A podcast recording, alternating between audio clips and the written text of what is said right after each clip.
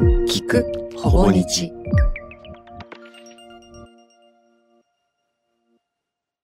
今回のゲストは井上慎吾さんです。井上慎吾さんはですねあのプロボクサーで世界チャンピオンとして有名なあの井上尚弥選手のお父さんですね。で僕はこの慎吾さん初めて知ったのは温泉旅館になんか執筆合宿行ってたんですけどそこの温泉の脱衣場でテレビがあったんですけどそこで NHK のプロフェッショナル仕事の流儀が流れててそれが井上尚弥さんの特集だったんですよ。でお父さんがそこ出てたんですけどまあ、お父さんはメインではなかったんですけどもその指導方法とか雰囲気とかがもうすごいこう素晴らしいというか本物感がすごくてで僕はその時に慎吾さんのこと知ってでこの子育ての本を読んでいく中で井上さんってもしかして本出されてないかなと思ったらこの「努力は天才に勝る」っていう本を出されるこれめちゃくちゃ面白いんですよね。もちろん全部が教育論じゃなくてこの井上尚弥さんとあの弟さん拓磨さんのこのあのプロとしてこう活躍していく話も出てくるんですけどどうやってこのボクシングを指導したかっていう話もすごく事細かに入っててですね。いやだから今回はすごく楽しみです。あの子育てエキスパートの方の話も面白いんですけど全く違うまた話になるような気がしてるんですごく期待したいですね。あのそれでは始めたいと思います。よろしくお願いします。水野圭也です。子育て本を100冊読んだのに正解が分からなくて泣いてます。今回ありがとうございました、はい、よろしくお願いします。よろしくお願いします、この努力は天才に勝るっていうめちゃくちゃ面白かったです。本当ですか？これで一番もう最初に聞きたいことを僕も聞いちゃいたいんですけどあのこの本の中にあの叱る叱ると、まあ、ちょっと読み上げさせていただきますと叱る時こそ上から押さえつけるのではなく自分がこう言われたら納得できるなと一回間を置いてからも間を置いて考えてから語りかけますと。っていうご指導をされてるっていう流れなんですけど僕が一番この衝撃を受けたのはこのキックボクシングの会場あキッズボクシングですね。キッズボクシングの会場で試合に負けたお子さんを怒鳴りひどい時には怒りに我を忘れ息子を殴るお父さんが稀にいると。そのお子さんが慢心したり手を抜いて負けたのならまだ分かります。その家庭の指導法ですからそれは尊重します。でも私はそんな指導は指導者として失格だと断言します。っていうところがあってこのまず何でしょうね。その素晴らしい指導のをやれてるというかそそれに至る流れというかきっかけって何なんですかね？はい、まあ基本的に多分自分の性格だとは思うんですけど、はいそうですね。なんかなんていうんですかね。まあ子供に対して、はい。そのまあ例えばボクシングであれば、はい。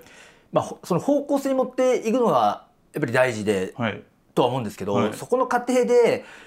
その悪いからできてないから、自分が納得できないからって手を挙げる意味がわからないんですよ。はいはいはいはい。それはそのボクシングだけじゃなくてもそのまあ子育てじゃないですけど、はい。まあ、自分に子供ができてとか家庭でも、自分の中ではなんかないんですよ。それも最初からなかったって感じ最初からないですね。もうっていうのはその、はい。結局自分に家庭ができたことがこうなんていうんですかねすごくこう すごいことだったんですよ。はい。はい、あもうだ結局その結婚する時もあのまあかみさんの方のおふくろさんにやっぱり、まあ猛反対されて、はいはい著書の中にもありますもんね。はい。でそういう中でやっぱりできたんで、はい。やっぱ自分はやっぱりこう大事にしたいし守りたいし、っていうのがやっぱり大きくて。それはじゃあもうナチュラルボーン身についてたというか 何かこの子育てってこういうもんだといやか全然もう自分のもうまあその我流じゃないですけど、はい。まあ自分のもうそのままですよね。へえ。で自分もやっぱりその子供の頃に、はい。やっぱり母子家庭とかはい、っていう本の中にもそうお父さんが小学あれ2年生ねですよね。はい。まあ、そういう感じの環境もあって、はい。やっぱりその周りの大人とかはい、ってやっぱりそういう感じで、はい。やっぱりだからそういうふうになると反発ってなるじゃないですか。そうですよね。で自分も反発して、まあこう育って大人になって、はいはいはい。まあ今も変わらないんですけど、はい。だからそのの気持ちがいまだに忘れてないしやっぱり嫌なことは嫌なんで、大人になっても、はいはいはい。だからそれを子供にはやっぱりししたくないじゃないですか。なるほど。その成長の過程でまあ魅力的な大人たちに出会ったということなんですかね。そのそういうわけでもないですか？そのそうです。魅力的な大人というよりも、はい。逆にもう本当に自分が子供の頃から大人嫌いだったんですよ。だからやっぱり自分はこう反抗ばっかり反発ばっかりしてやっぱり来てたんで。はい。でそこは今も変わらないんですよ、はい。だからどっちかっていうと子供の味方でいたいし、うん。子供の手でいてあげたいっていうのがやっぱ強くてだから上からとか大人とか親だからっていうのが大嫌いなんですよ。それはでも僕も子供が生まれると理屈では寄り添ってあげたいなと思いながらも、はいはいはい。仕事で疲れてるとか、はいはいはい。ちょっとイライラしちゃったりとかなんでこんな引き算できないんだとかあ結構理屈ではあるのに僕はできなかったりすることが多かったんですけど慎吾さんそういうことはなかったですか？いや自分もそういうのあるんですけど、うん。ただそこをやっぱりサポートしてくれてたのはうちのかみさんだったんですよ。はい。だから多分そのバランスも良かったと思うしそのなんていうんですかねやっぱ自分は理不尽におごるのはやっぱ嫌いだったんですよ。ただ、はいはいはい口調とかは厳しいですよ。はいはいはいもちろん口調とかそのボクシングでもやっぱりその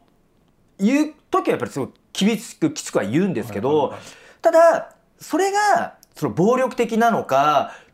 で違うじゃないですかやっぱり口調は強くてもあ真剣に伝えてくれてるんだ教えてくれてるんだ思ってくれてるんだっていうのが伝われば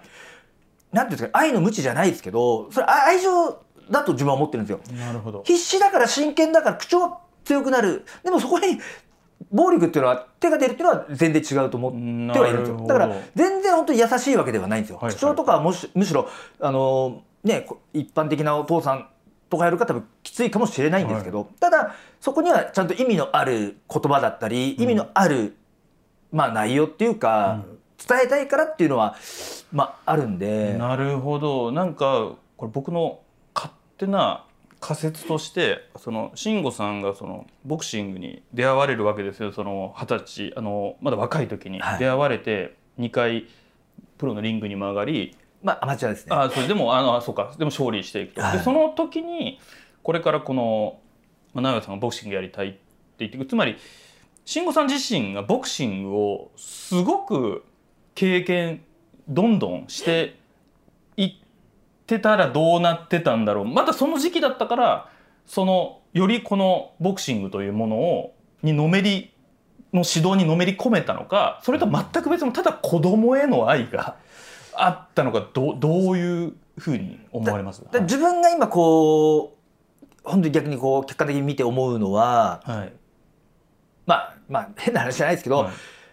自分もその時に自分みたいな親父、まあ、指導者トレーナーとかがいたらまた結構いいとこまでどこまでいけるか分かんないですけど、いけたのかなとか、うん。やっぱりこう乗らせないとダメだしん。いくらいいもの持っててもやっぱりそういう人がいなかったらやっぱりやめちゃったりとかそれは意味ないし、だからすごい難しいとは思うんですけど。ただ自分はやっぱそういう面ではやっぱ子供に何になったらプラスになるかどうしたらこうそのボクシングも好きになるのかでよりこう自分に対して欲を持って強くなる方向に行くのかっていうのはまあ思ったり考えたりして。指導を始めた時にすごい楽しいなって感じでした。わかんないですけどそのいやのをこいやうやりいやもうそこは真剣だったんで、はい。もう本当にその直哉が1年生からまあ教えてほしいっつってスタートした時から、もう自分はもう自分のその知識の中ではもう真剣だったんで、もう楽しくとか面白くとかっていう感覚で教えてなかったんではないななかったですね。えだからなんかそのこう時期があると思うんですけど、はいその例えばまあ小学生にしてもまあ低学年高学年ってその時期でやっぱりきつくやらなきゃいけない時ってあると思うんですよ。はいここはしっかりやらなきゃいけないよねっていうところをやっぱすごくまあ練習にしてもきつかったりとかでもそこをできるのできないのってまあ煽り方ですよね。はでそこでやっぱりきついのを分かっててもう一歩いけるようなキスを与えるでそれが答えるか答えないか、はいなおやっぱ答えるんですよ。いはいはいはあいつは絶対にいやもうきついからややめたいとかって言わないし、言わない方向に自分は持っていくんですよ。はいでそこをやると「お前さすがじゃん」って「すげえじゃん」とかってやっぱり声かけると、はい。やっぱりほっこりするわけじゃないですか。はい。でまた次頑張ろうとかって、はい。なんかそういうアメとムチでこうやる気をこういうふうに持ってったっていう。なるほど。これ一方的だと、もう嫌だよ辛いよきついよ、でやっぱり嫌になっちゃうんですよ。はい。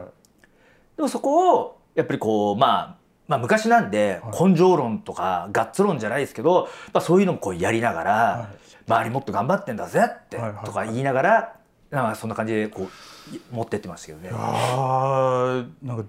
話せば話すほど実はどんどん今疑問が湧いてきてあの、ちょっとこの例が正しいかわかんないんですけど僕あの少年野球やってたんですよ、はいはい。あの子供の時に。で少年野球の指導者って本当にある種街でちょっと野球をやったことがあるあおじさんが来て教えてくれるんですけど結構僕の中ではもうトラウマだらけでなんて言うんでしょう例えばあの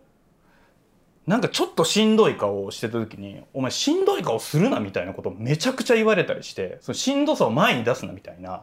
いまだにちょっと嫌でそれが。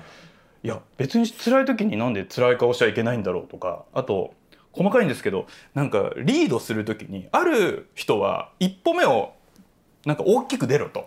指導してきてこれ間違いないんですけどで僕がなんかダイソーかなんかでこいつはずっと補欠だから一回出してやろうみたいな感じでダイソーで出た時に一歩目を大きくっていうのをほんの指導通りにやったらそのまま刺されてだからダイソーで出てアウトになってるんです。もうとてつもない屈辱じゃないですか。あそれからするとこのいわゆる別になんかめちゃくちゃ教育者として実績があるわけでもない。街ででも野球は結構詳しい。そういう人に僕指導を受けた時にかなりめちゃくちゃな指導を受けたなっていう印象があるんですけどその慎吾さん特に何か教育論とか別に学ばず自分のある種我流ででもそこをいきなり王道を突っ走れるというかこれななぜなんですか、ね、あの、はい。だから自分がそのボクシングを始めたのが、はい。その家庭を持って大人になってからなんですよ。はで自分その10代の時に空手とかやってたんですけど、はい。まあ言えばそれはもちろんちゃんとやるんですけど、はい。やっぱり遊びの方とかって言って中途半端で終わって、うんは終わっちゃったんですよ。うんでボクシングはその大人になってから始めたわけじゃないですか。だからボクシングに対してはこう嘘をつきたくないし大人で始めてるからしっかりやんなきゃいけないって、中途半端だったら絶対やらない方がいいって思っててスタートしたんでだから本当に自分は自分でどうしたら強くなれるんだろうってやっぱりワンツーマントレーナーとかいないんですけど、やっぱそうやってやってたわけですよ。だからそこにちょうど直哉がリンクして、うん。ちょうどその直哉が、まあ、高校生ぐらいまでの間一緒にやっぱりトレーニングしてたんですよ。なるほどなるほど。だからきつい練習とかを一緒にやってきてて自分がどんだけの練習やってるっていうのも直哉も見てるんでなるほどだそこがあの大事だったと思うんですよ。大人からになって初めてしかもその真剣に入っていくこのある種流れの中に直江さんもこう入ってきて一緒に成長していく。並走してるみたいなことなんですかね。はい。でその時は、まあ、直哉のことよりも自分が強くなるためにやっててあそこに直哉はついてきてただけで、はいはいはいだから自分がどういう練習をしてるかどんだけきついことをやってるかっていうのを見てるわけじゃないですか、はいはいはい。だからやることやらないで口だけであればやっぱ選手はなかなかやっぱりはい。心開かないと思うんですよ。でもうちの場合はたまたま一緒にやってるとあその期間がしっかりあったんでだから自分が無理を言ったりきついこと言ってもああでもあの時父さんもやってたよなだから受け入れてくれるんですよ。だからそこの差差もあると思うんですよね。なるほど。そのそこを一緒にやってなければ、そんいやおめえ自分でやってみろよとかやっぱりなるわけじゃないですか。はい。でもそこはやっぱりその時期がすごくあったんで。なるほどだから上から指導って言っても上からこうやれああやれっていうというよりは一緒にこう苦しいトレーニングも一緒に積んでいくと。そうです。なるほど。で直哉がまあ高校生になりましたでどんどんやっぱり自分的に体力もついていけなくなるわけじゃないですか。で自分はそのやっぱりもう自分の練習っていうのはもうさておいて、はい、こタイミングってあるんですか？一緒に強くなっていく、まあ、ある種共にこう並走していく中からあるトレーナーでいこうというか。まああのギリギリでしたけど、はい。ありますよ、はいはいやっぱりやっぱり30代っつっても男としてはい。負けてられるかっていう思いあるじゃないですか。はいで名古屋が高校、まあ、拓磨が高校の時はもう本当にもうそのスパーリングパートナーがいなかったんで、はいはい。3人で回すんですよ。はで3人で回すっつって高校生ってもうもう何冠4冠も5冠も取ってるレベルだから、はいはいはでも自分はやっぱりん負けるわけにはいかないんですいよ、男として。そうですよね。まだ父親だし、そうです、でまだ30半ばぐらいなんで、はいはいはいはい。だからその時はもう本当に五分でやってて、はい。で自分ももう全力でやってて、はいはいはい。ただまあ直哉はこれから本当にオリンピックだよプロだよってなった時に、もう自分のことはもういいよと、はいはい。やっぱり今度直哉がそこに向けていくためにその指導の方に全力注いだ方がいいのかなっていうのがその30後半ぐらいに思うようになあって。そのギリギリまでやってたっていう自分もやっぱりもう全然体も動くし、はい。やっぱりまだこう、はいはいはい。父親としても大人男としても、うん。負けてたまるかっていうのがやっぱ強かったんで、うんうんうんだけどそうですね、まあ、その辺ですよね、まあ、そんな自分のことよりもここっちに集中しなきゃと思ってあー面その辺で切り替えたっていう感じで。あそれはでもなるほどって思いました。あのなんかちょっと話変わるんですけどなんか勉強まあ世の中の親は子供に勉強やらせたいって思ってる親が多くてその中でこれをやると子供が勉強しなくなるっていうのが親が勉強してないっていうのがあるらしいんですよね。親が勉強せずに勉強やれ勉強やれって言われるの一番子供はと思いますよね。ですよね。でも自分も あの那由高が、まあ、中学生とか、うん。まあ、学生の頃に自分本当勉強できないんで、うん。言えないじゃないですか。ただ自分はその社会に出てまだその例えばこう領収書とか手書きの時代じゃないですか、その時やっぱり字が出てこないんですよ、はいで携帯で調べたり「すいません。ちょっと勉強のしすぎでもう逆に分かんなくなっちゃってだから冗談言いながら。だから自分はそういう苦い経験があるから子供なんかには、まあ、塾行けとまでは言わないけど、うん。最低学校の勉強はちゃんとやっとけよと。なるほど。大人なんて結構恥ずかしいぞっていうのは言ってましたね、だからあの最低学校の読み書きとかうんうんはうん。やっといた方がいいよっていう、うん。まあ自分のその反面ですよね。なるほど。まあまあ恥ずかしいから字が書けない。読めないなんて、はい。だって自分その塗装の一級受ける時も、はい。やっぱ難しい漢字かみさんにふ振り仮名振ってもらいましたからね。なるほど。はい。でもやっぱそれって、まあ、かっこいいことじゃないじゃないですか、はい。だからそういうのは伝えてだからあいつらも、なるほどねって、うん。最低じゃあ学校の勉強やっとかなきゃっていう感じですよね。それでも今回はここまで。次回もお楽しみに。バランスがすごい難しい